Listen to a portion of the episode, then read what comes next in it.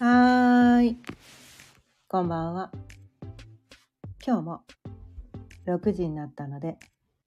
ちょいわるおかんの夕飲みほろよトークやっていきたいと思います。今日のテーマは、聞き流すだけヘリオ講座の第7回目ということで、双子座編についてお伝えしていきたいと思います。改めましてこんばんは。かよねです。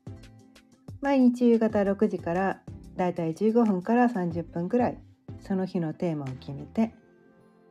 気づきのヒントをお伝えしています。ということでねこの1日おきにお伝えしているこのヘリオ講座のね今はねこの星座編、まあ、サイン編ということでお羊座お牛座とね今までお伝えしてきて今日はね3番目の星座である双子座についてねお伝えしていこうと思います。はい、でこの双子座っていうのはねこの星座12星座っていうのはそれぞれね動きの質とこのエレメント、まあ、価値観の違いによって動きの質はね3つに分けられる。で価値観っていうのは4つに分けられるっていうのがねこの、まあ、星読みの世界のね、まあ、考え方なんですね。うん、これは思想の一つです。これだけが正解だって言ってるわけではないです。まあ、こういう考え方もあるよねと。こういう考え方をすることでこう何て言うのかな自分の個性を読み解くのに分かりやすいよねっていう一つのこう、まあ、統計学的なこの、まあ、ルールみたいなね。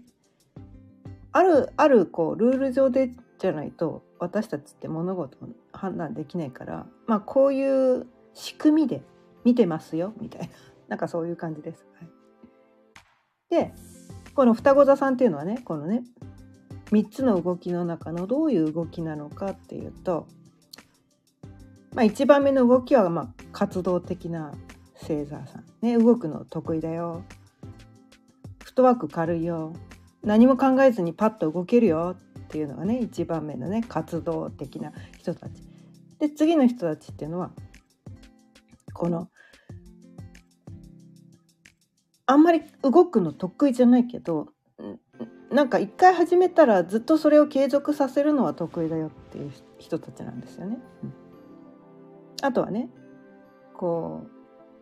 始めたことをその形にするまでやめずに継続できるでその形にしたことをこうどんどんどんどんこう何て言うかな？続けていくことができるまあなんせ続けるのが得意な人たちです。はい、でどっちかっていうとその続けるのは得意だけど変えるのは苦手な人たちなんですね。うん、でこれね双子座は3番目の星座になります。で3番目の星座っていうのはまあその場の状況に応じてそのリンあの何も考えずにパッて動くこともできるしその継続させることもできるし形にすることもできるっていう星座なんですよね。うん、でこのね3つの動きがなぜあるのかというとそれぞれねその季節の始まりの星座季節の中間の星座で季節の終わりの星座っていうふうにこの四季でね分かれてるわけなんですよね。四季でそれぞれね春の始まりの星座がお羊座で春のど真ん中の星座がお牛座で春の終わりの星座がこの双子座ってやつなんですね。でこれがじゅんぐりじゅんぐりこう言ってるだけであってまあこのね春の終わりの星座なんですよね。この双子座っていうのは。でだから何ていうのかな。一回その春を終わらせて次夏にね次の蟹座さんにバトンタッチをしていくっていう。次の季節にバトンタッチをしていくっていう、まあ、そういう性質を持ってるからこう何て言うかな。誰かが始めたことをこうとりあえず一回終わらせて形にして次の人たちにねこう、うん、とりあえず春はこんな感じでしたって言って、まあ、まとめをしてその次の夏に渡すみたいな。なんかそういうことができる人たちなんですよね。うん、ただこの1年で言うと春まだ経験が浅いわけなんですよ。春しか経験してない。春しか経験してないからどっちかっていうとこうなんていうのかな深いこう経験値があるというよりはまだ浅い経験値ってことなんですよね。うん、でこの十二星座っていうのはこの人の一生のこの成長過程を表しているっていう考え方もあってお羊座っていうのはまあまあ生まれたばかりの新生児ですよね。まだ自分が自分という認識すらないみたいな。うん、なんかそういう頃がお羊座さんでその次の大牛座さんは自分の手をねしゃぶったりとかねなんかしてなんかなんかなんかこう体というものがどうやらあるらしいみたいな。でもこの自他の区別がまだついてない。でその次のね今回のねこの双子座っていうのはその次なんだけどこうなんていうかないろんなことに興味が出てくる時期なんですねこの時期っていうのは。まだね自他の区別まだあんまりついてないんだけどなんかこうこんな風に動いたらこんな風になったとかなんかこう最初はねあまり目も見えてなかったものがどんどんどんどん見えるようになってきたりとかして最初はねこう動きもねこう寝てることしかできなかったのがだんだんねハイハイができるようになってまあ、3歳ぐらいになったらね歩くことができるようになってまだ走るのはあまり得意じゃないかもしれないけど、まあ、歩けるようになって行動範囲も広がってきてもうなんだろう目に映るもの全てがこうなんだろう知らないものなわけなんですね。知らないものだらけなんですよ。この世は知らないものだらけで。知らないものだらけってことは知りたいわけなんですよね。これ何なの？みたいな。これ何なん？みたいな、うん、なんかそういう感じの立ち位置の星座なんですよね。うん、でちょでまあ動きとしてはそのねこの、まあ、臨機応変にどっちの動きもできる。活発に動くこともできるしこの何かを続けることもどっちもできるんだけど自発的にそれをやるというよりはその場の状況においてどっちでもできるよってこう柔軟に臨機応変に動けるタイプなんだけど価値観としてはこのね風の性質を持ってるんですね。風ってどういうことなのかっていうとベクトルとしてはねこう横に広がっていくエネルギーなんですよね。横に横に広がるんです。まあ、動きがあるっていうのが一番大きな止まってたらそれは風とは言わないわけなんですよね。動いてるからそれを風と呼ぶってことなんですよ。だからその世の中のその動きに関連する事柄っていうのがその風の性質との関連する事柄であってそれはなんかこう人脈とかコミュニケーションとかあとはこの言葉っていうのも言葉とかあとなんだろうえっ、ー、と、まあ、交通とかね。だからそういうことですよ。動きがあるもの。まあ自分がこう歩いて動くとかそういうのも関係するんだけど。なんかその動きがあるものに関連するんだけどまだこの生まれてね3番目の星座だからまだ幼い感じなんですよそれがね。幼い感じで出てくる。まだその成熟された動きではない。とにかくこうちょこまか動くみたいな。なんかそんな感じなんですね、うん、ちょこまか動く。あだから興興味がねこう散漫になるみたいな。あっちに動いたりこっちに動いたりその動きがこう定まらないっていうのかな、うん、興味がこうあまり長続きしないみたいな、うん、とりあえずなんかもう、うん、ここまでやったら次の星座に移さなきゃいけないからずっとそれを続けるってわけじゃないみたいな。いろんなこう双子座のね性質がねヘリオチャートでね双子座に天体がある人っていうのはすごいなんかそういうこうなんていうのかな動きがあるもの、まあ、流行ってやつも結構関係してきますよね。流行り言葉とかね。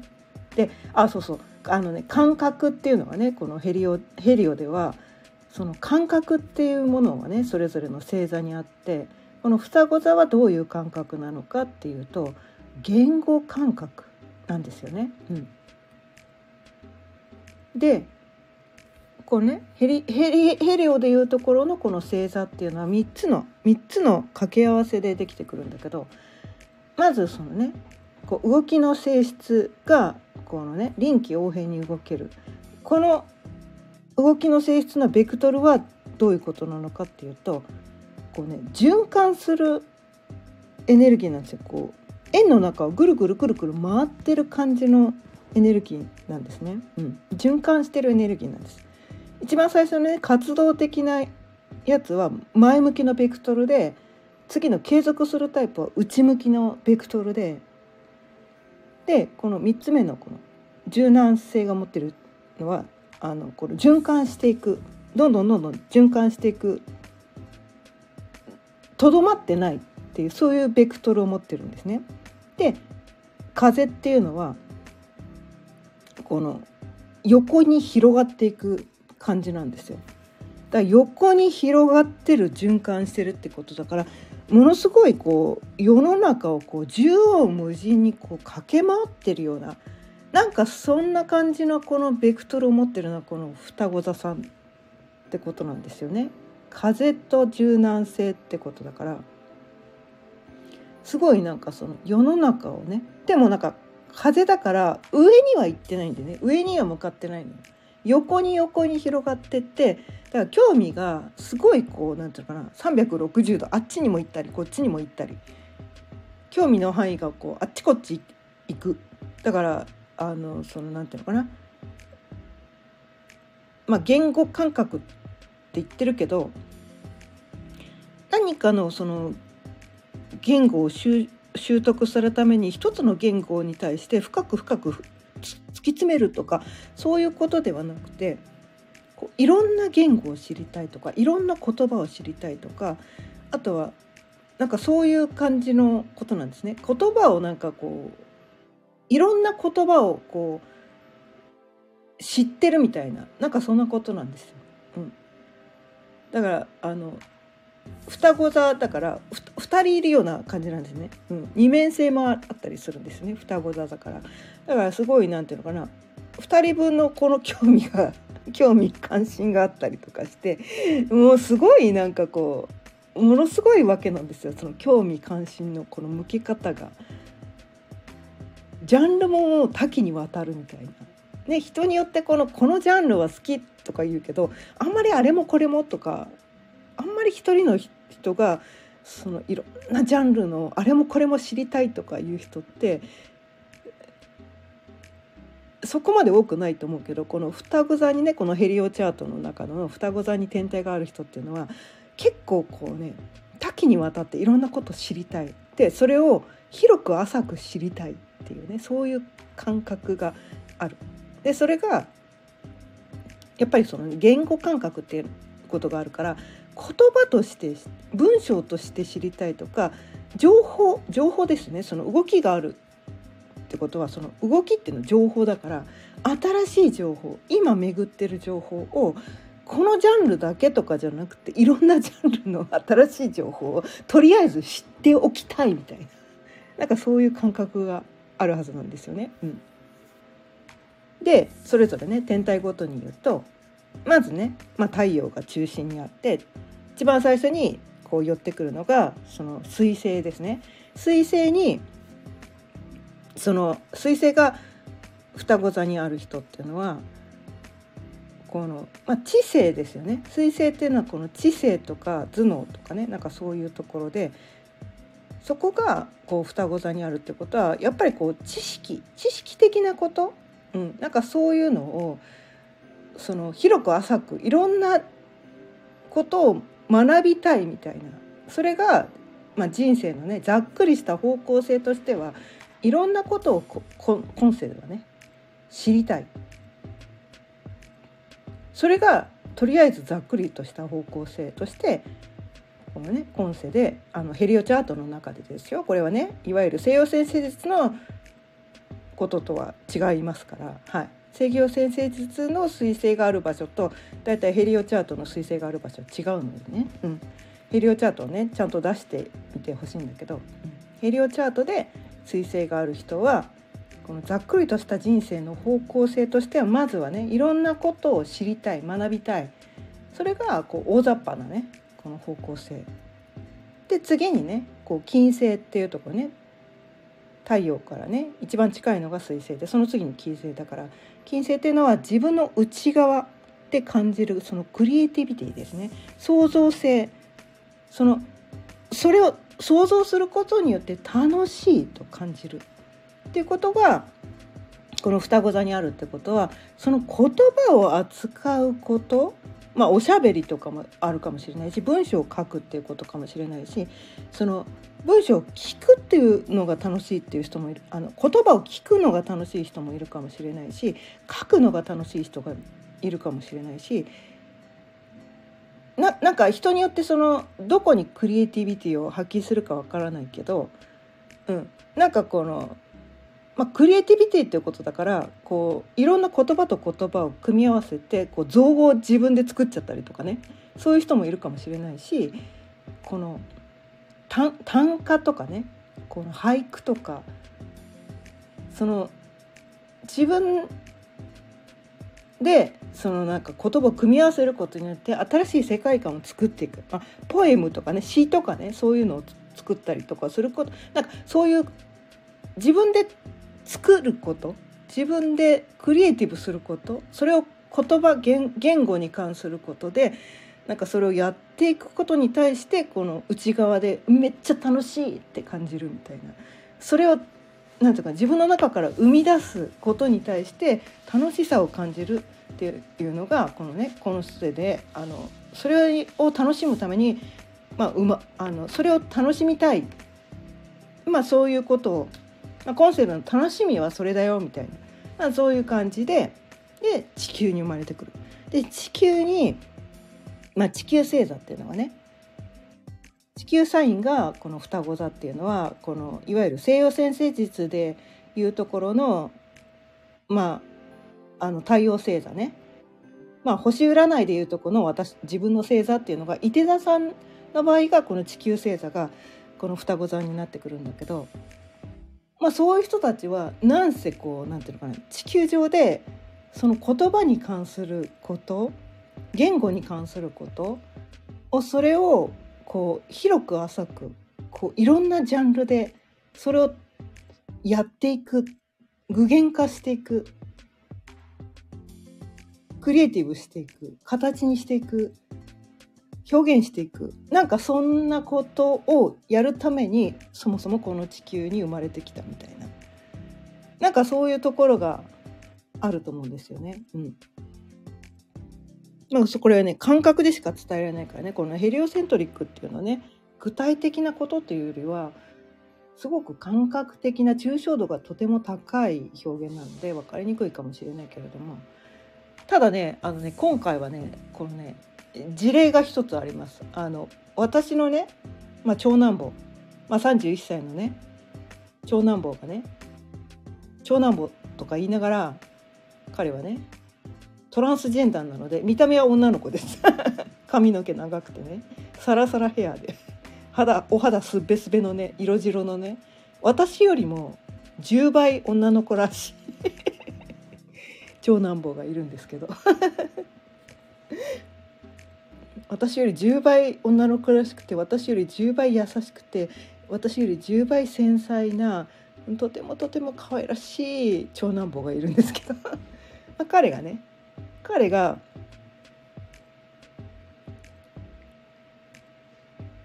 なんかね彼があのその地球星座がねこの双子座さんなんですよ。まあ星占いでいうところのね太陽星座があの伊手座さんなんだけどなんかね伊手座っぽくないんだよなんこの人ほんと伊手座っぽくないよなってずっと思い続けてきたんだけど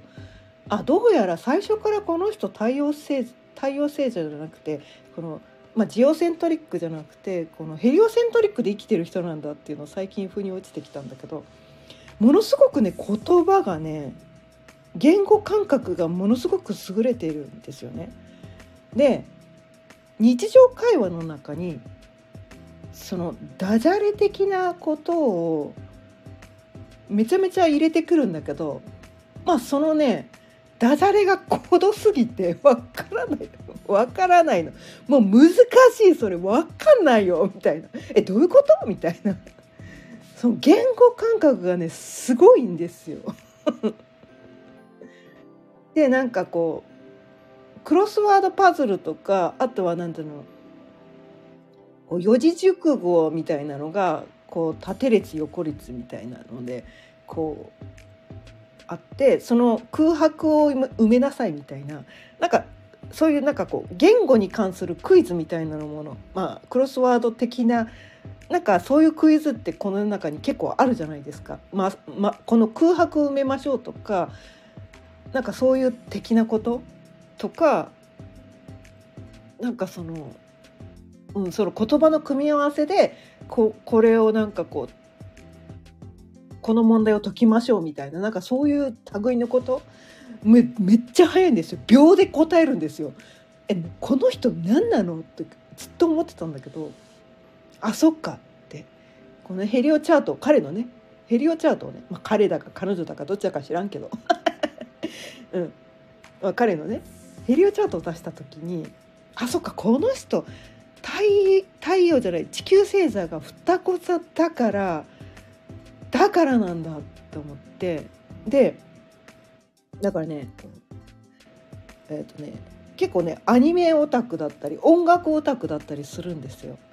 まあえーとまあ、ミュージシャン志望でねミュージシャンにはなってないんだけどミュージシャン志望ではあの10代の頃ねあのミュージシャンのあのなんか専門学校とか通ってたりとかして、まあ、音楽の、まあ、専門的に学んだ人だったからいろんなジャンルの音楽を聴くわけですよ。で私全然そんな 音楽に対してとか全然詳しくなかったりとかあとはこうアニメとかね、まあ、30代ぐらいの人ってアニメ好きな人多分多いと思うんだけどいろんなアニメを見てるわけなんですよ。でもほら私そんなそこまでアニメとか詳しくないからでもほらなんか面白いアニメやったら見たいとか思うし面白い面白いっていうか私が好きそうな音楽があったら聴きたいとか思うわけなんですよ。でその時になんかこう「えママが好きそうな音楽とかなんかない?」とか言って聞くとなんかこんなのどうかなって言ってなんかえどういうジャンルの音楽なのとかえそれそそのそのアーティストってどういうなんていうのかな活動形態なのとか結構私も面倒くさい人なんでいろいろ根掘り葉掘り聞くんだけどそれをね短い文章でねサクッと説明してくれるの。アニメもね、うん、ママが好きそうなアニメなんか最近ねいいのない？とか聞くとなんかこうこういうのがあるんだけどって言って「えそれってどういうあらすじなの?」とか聞くわけですよ。そうするとサクッとねサクッとそのアニメのあらすじをねサクッと教えてくれてあそれ面白そうかもと思って一緒に見るとかいうそういうことが起こってくるんだけどあそういうことなんですよ。わかる？すっごいアバウトな表現かもしれないけど、うん、多分ね地球星座が双子座の人ってそういうなんていうのかなあらすじをサクッととか概要をサクッと簡単に自分の言葉でまとめることができる人なのかなと思って。うん。あそれすっごい才能なんですよね。多分本人ねそのね自分の才能に気づいてないと思うけど。あそういうところがあるのかなと思って、うん、でその次にね火星ね。火星。火星はそのこの言葉をつく使ってやることに対してやっぱりこの熱が情熱がすごくある人たちなんですよね。うん、すごく情熱がある。だからこの文章を書くとか言葉を使うことに対してこの社会とかあの火星っていうのはね社会と関わっていく、えー、天体だからその言葉に関連することで、まあ、お仕事をしていきたいみたいななんかそういう人たちがその双子座にヘリオチャートね火星がある人はそういう人が多いんじゃないかな。と思います。はい、でその次のね木星ですね。木星はまあその言語感覚、まあ、優れてるってことですよね、うん、めちゃめちゃ優れててめちゃめちゃおしゃべり得意だしなんかもうそれはお仕事に限らずプライベートでも何でもなんせその言葉巧みみたいな。そういう人いるじゃないですか世の中で。めっちゃこの人ここ言語感覚マジ天才みたいな。だからそういう人、うん、そういう人ってやっぱりこのまあその恵まれポイントですよね。恵まれポイント。っていうのが木星だからね。うん、ああのヘリオ天体ヘリヘリオのね木星があの双子座にある人はなんかその言葉巧みな人たちなのかな。喋らせればいくらでも喋れるよみたいな。なんかそんな感じなのかなみたいな。で知識もね浅く広くもう何でも知ってるみたいなねなんかそんな感じなのかなって思います。はい、で最後ね土星がヘリオチャートです。えーと、双子座にある人は多分死ぬ間際まで年取ってもこの知的好奇心が尽きない人なのかなって思います。もう年だから勉強とかもういいとかそういう人も世の中には多分たくさんいると思うけど双子座さんにね土星がある人は多分死ぬ間際までなんかこう流行を追ってるような 新しい情報を検索してるような。ななんでなんでじいちゃんこんなこと知ってんのみたいな。なんでばあちゃんこんな新しい情報知ってんのとか。なんなんで新しいそのね若者の造語とかね若者言葉なんで知ってんのそんなことみたいな、まあ、そんな感じの人。いるじゃないですか。ね世の中にも。めっちゃ年なのにスマホをサクサク使いこなしてる人とか。いるじゃないですか。多分そういう人ってこう同性がね双子座にある人なんじゃないかなって。まあヘリオチャートねだからね。なんかそんな感じなんじゃないかなって思います。はい、ということで今日もね30分近くなったのでそろそろ終わりにしていきたいと思います。はい、でもねこの双子座今日こうね伝えたことでなんとなく感じてもらえたかもしれないけどすごいなんていうのかな楽しげな星座ですよね双子座さんって。軽いんですよね。重くないの。サクッと。軽い。けどなんか楽しそうに生きてる。人たちだなと思って。双子座の性質が強い人ってやっぱりなんか付き合っててなんか気楽に付き合えるみたいな。なんかそんな感じがするんだよね。私は双子座に天体ないんだけど。全然天体ないんだけど結構ね双子座の性質強い人ね好きですね。はい、はい、大好きです。ということで今日もこの辺りで終わりにしていきたいと思います。今日は聞き流すだけヘリオ講座の第7回目ということで双子座さんについてお伝えしてきました。今日も聞いてくださってありがとうございました。毎日夕方6時からだいたい15分から30分ぐらいその日のテーマを決めて気づきのヒントをお伝えしています。で今年に入ってからねこのヘリオ講座ヘリオセントリック先生術のことについてこの1日おきにねお伝えしています。はい、また聞いてくださったら嬉しいです。チャンネルのフォローやいいねボタンもぜひよろしくお願いいたします。それではまた明日。さようなら。